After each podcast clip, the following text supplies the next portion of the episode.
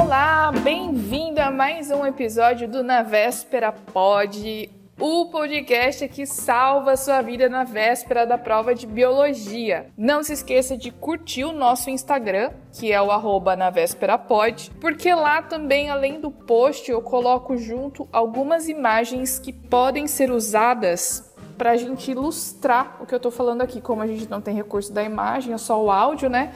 Então pode ser que seja importante, como no caso desse episódio, em que a gente vai falar sobre cadeias alimentares, teias alimentares, níveis de organização. É importante a gente visualizar um pouquinho, então eu vou colocar algumas imagens que eu vou retirar da internet. Lembrando que esse podcast não tem a intenção de substituir as suas aulas de biologia, por isso, assista às suas aulas, tire a dúvida com o seu professor. Se porventura você ainda tiver dúvidas, você pode usar esse podcast para auxiliar no estudo da prova. É uma ferramenta e não o único recurso, ok? Mas vamos parar de blá blá blá e vamos logo então para o nosso episódio, que hoje é mais um episódio de ecologia. Vamos começar então com algo bem básico, relembrando até uns conceitos do episódio de conceitos básicos de ecologia, né? Que já está disponível no Spotify e em outras plataformas digitais. Então, se você não ouviu, é importante que você ouça esse podcast para que você tenha bases para entender o que a gente vai falar agora. Níveis de organização. A gente começa com a menor unidade de um ser vivo, que é a célula, certo? Então tem células que são procarióticas, eucarióticas, inclusive a gente vai ter um episódio falando só sobre as diferenças desses dois tipos de células. E aí quando essas células, elas se organizam e todas elas desempenham uma função específica, a gente chama isso de tecido. Então, por exemplo, tem o tecido muscular, o tecido cartilaginoso, o tecido epitelial, são células que estão ali para fazer desempenhar a mesma função. O tecido epitelial, por exemplo, é um tecido de revestimento. Aí, quando eu tenho vários tecidos que se organizam para desempenhar também uma função, mas cada tecido ali com a sua função específica, né? Eu tô falando muito função. mas quando eu tenho vários tecidos diferentes ali trabalhando juntos, eu tenho um órgão. Então, por exemplo, o nosso estômago. Eu tenho pelo menos ali o tecido epitelial, que são as células de revestimento que produzem aquele muco interno do estômago, e logo abaixo eu tenho células do tecido muscular, porque o estômago se movimenta, os movimentos peristálticos, né? Então, quando eu tenho esses tecidos trabalhando juntos, eu posso ter um órgão. E aí, quando eu tenho vários órgãos, eu tenho um sistema. Vou usar o mesmo exemplo do sistema, que é o sistema digestório. Então, você tem ali é, a boca, o esôfago, o estômago e os intestinos, tá bom? Tem aí as glândulas auxiliares, que é o pâncreas, é, o fígado, tem o órgão de armazenamento do, da secreção do fígado, que é a, a vesícula biliar, que armazena bile, enfim. Tem ali o sistema formado por vários órgãos. Um, vários sistemas formam um organismo. Agora a gente já viu esses outros conceitos no podcast passado, então vou falar mais rápido. Quando eu tenho vários organismos, vários indivíduos, né? Eu tenho uma população que são um conjunto de indivíduos da mesma espécie. Depois, quando eu tenho num lugar várias populações, vários grupos de indivíduos de espécies diferentes, uma comunidade, várias comunidades, ecossistema. E então, quando eu tenho um lugar que tem muitos ecossistemas, eu tenho uma biosfera, que é o caso do nosso planeta. Então, primeira parte, done níveis de organização da biologia. Agora a gente vai para outra parte que é de teias e cadeias alimentares. Vamos falar aqui primeiro de conceitos básicos para a gente estudar é, cadeia. A gente precisa entender qual é o papel de, dos componentes né, de, dessa cadeia alimentar que a gente vai começar a falar primeiro. Lembrando que na cadeia alimentar eu tenho um fluxo de energia que é unidirecional, ele vai só numa direção. E quando eu for dar exemplo, eu vou retomar esse assunto de novo. Então, o fluxo de energia, ela é unidirecional. Se inicia por um produtor e termina com um decompositor. Vamos definir esses termos então? Produtor. O produtor sempre vai ser a base de, do ecossistema, né, da cadeia alimentar. o que, que são os produtores, né? Aí você pergunta assim: Ai, mas professora, quem são os produtores, professora? Produtores são aqueles organismos que têm capacidade de produzir o próprio alimento. E aí você vem aqui e pergunta: Mas quem são eles, professora? Todas as plantas e algas são os organismos que fazem fotossíntese, tá bom? Então, organismos fotossintetizantes produzem o próprio alimento, por isso são classificados como produtores. E eles vão servir de alimento para os consumidores. Consumidores são aqueles organismos que não têm essa capacidade de produzir o próprio alimento, por isso se alimentam dos produtores, porque eles são organismos heterotróficos. Olha aqui uma oportunidade excelente para a gente definir autotrófico e heterotrófico. Autotrófico são aqueles organismos que produzem o próprio alimento, como nós acabamos de falar, os produtores, que são as plantas e algas. Consumidores são heterotróficos porque eles não conseguem produzir o próprio alimento. Portanto, eles são chamados de heterotróficos porque se alimentam dos produtores que são autotróficos. E aí, o que acontece? Quando esses organismos, tanto os produtores quanto os consumidores, morrem, quem realiza o processo de decomposição são os decompositores, que são bactérias e fungos, tá? São exemplos de organismos decompositores. Esses organismos vão pegar aqueles que morreram e que ficaram ali no chão, por exemplo, né? Imagina que tem um, uma folha de uma árvore que caiu. Logo que ela cai, ela se desliga da planta e aí ela morre, né? Aquele pedaço está morto.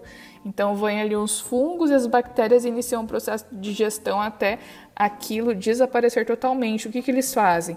Eles decompõem, eles vão se alimentando dessa planta, dessa folha, no caso, né, e vão retornando todos esses componentes para o solo. E aí então a gente tem a nossa cadeia alimentar. Então, uma cadeia alimentar básica é feita de produtores, consumidores e decompositores.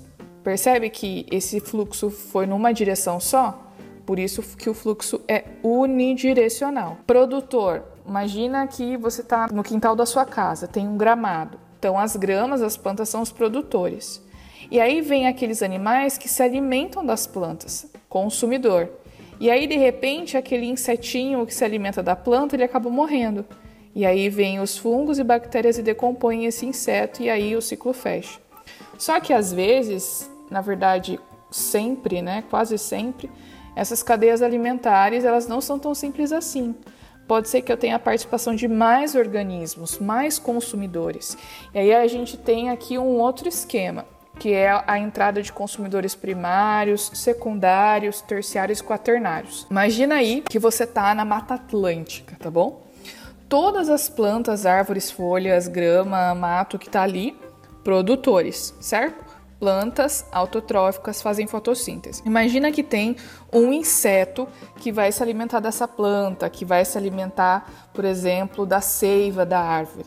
E aí tem uma avezinha que vai se alimentar desse inseto. Então, olha só, eu tenho o produtor, que é a planta, o consumidor primário, que se alimenta do produtor, o consumidor secundário, que se alimenta do consumidor primário, e aí eu tenho, por exemplo, uma serpente, uma cobra, que come essa ave. Então agora eu tenho o consumidor terciário e aí depois tem os decompositores. Então olha só, consumidor primário se alimenta do produtor, consumidor secundário se alimenta do primário e consumidor terciário se alimenta do secundário.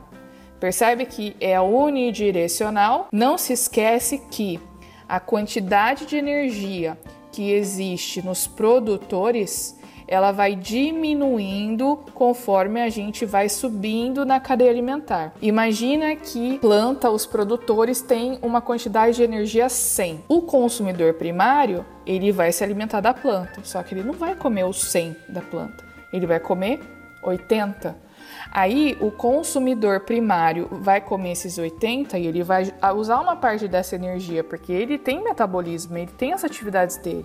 E aí o consumidor secundário vai se alimentar do primário e não vai pegar os 80, ele vai pegar 50. E aí vem o consumidor terciário e vai se alimentar do secundário e ele não vai pegar os 50, ele vai pegar 30. Então você percebe que o fluxo de energia, além de ser unidirecional, a quantidade de energia que vai passando ao longo dos elementos dessa cadeia, ela vai diminuindo. Agora, vamos dar um exemplo aqui de uma cadeia alimentar aquática. A gente falou de uma cadeia alimentar terrestre, né, que tem planta, árvore, inseto, tem ah, uma ave, tem uma cobra. Vamos falar de uma cadeia alimentar aquática. Por quê? Porque os produtores das cadeias alimentares aquáticas são as algas. As algas produzem a maior parte da energia, são elas que produzem o oxigênio que a gente respira, elas são a base da cadeia alimentar, são os produtores. Aí vem um camarãozinho e se alimenta dessas algas. Então ele é o consumidor primário. Aí vem um pinguim e se alimenta desse camarãozinho. O pinguim é o consumidor secundário. E aí vem uma foca daquelas bem grandonas com os dentes pontudos se alimenta do pinguim.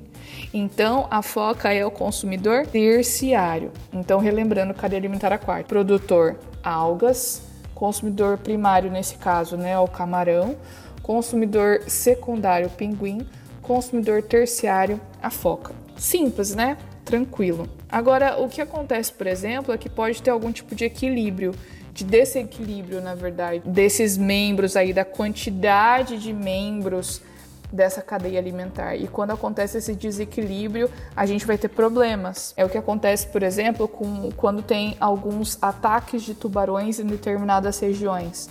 Às vezes, quando falta comida para o tubarão, a comida que ele costuma comer, ele vai procurar essa comida em algum lugar. E aí tudo que ele vê se mexendo na água para ele é comida. E aí ele pode atacar humanos, por exemplo.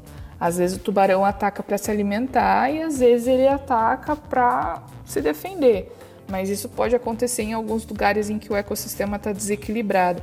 É por isso que existem leis que regulamentam pesca, por exemplo. É lógico que aí está envolvido a continuidade da espécie, outros fatores, mas isso também é algo importante. Agora é o seguinte: num ecossistema complexo, como a Mata Atlântica, por exemplo, eu não tenho só cadeias alimentares, eu tenho teias alimentares. A teia alimentar ela é mais complexa que a cadeia, porque num lugar tão diverso, eu tenho várias cadeias alimentares que se entrelaçam, que se sobrepõem. Então, um animal que é consumidor primário de uma cadeia pode ser consumidor secundário de outra, porque tem animais que são onívoros, que comem plantas e comem outros animais. Agora, um consumidor secundário de uma cadeia pode ser consumidor terciário de outra e assim por diante. Então, o que é uma teia alimentar? A teia alimentar é quando eu tenho várias cadeias alimentares que se sobrepõem e esse fluxo de energia que antes era unidirecional, agora ele vai para várias direções e sentidos, porque aí eu tenho consumidor dessa cadeia aqui que é primário e na outra cadeia secundário, numa cadeia terciário, na outra secundário.